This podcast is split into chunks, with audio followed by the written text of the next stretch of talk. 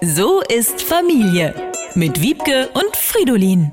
Ein Satz fällt in unserer Familie gerade ständig. bin so aufgeregt. Ich würde ja gern behaupten, dass es an Weihnachten liegt, aber das wäre ja zu einfach. Wegen Weihnachten aufgeregt sein ist sowas von 2021. Unser Familienkalender sieht aus, als hätte eine betrunkene Krähe mit Tintenfüßen einen Stepptanz aufgeführt. Jeden Tag prügeln sich mehrere Termine um die Vorherrschaft. Ein Termin, sie zu knechten, sie alle zu finden.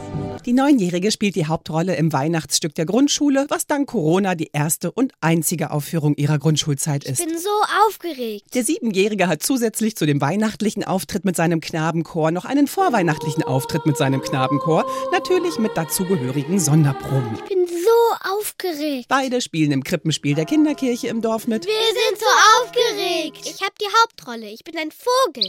In Kinderkirchen sind Krippenspiele ja gern psychedelisch angehaucht. Warum nicht also ein Vogel als Hauptperson? Jesus kann ja jeder. Der Siebenjährige ist der Ochse. Aber ich habe mehr Text als die Jungfrau Maria. Was die Stellung der Frau in der Kirche ja ganz gut auf den Punkt bringt.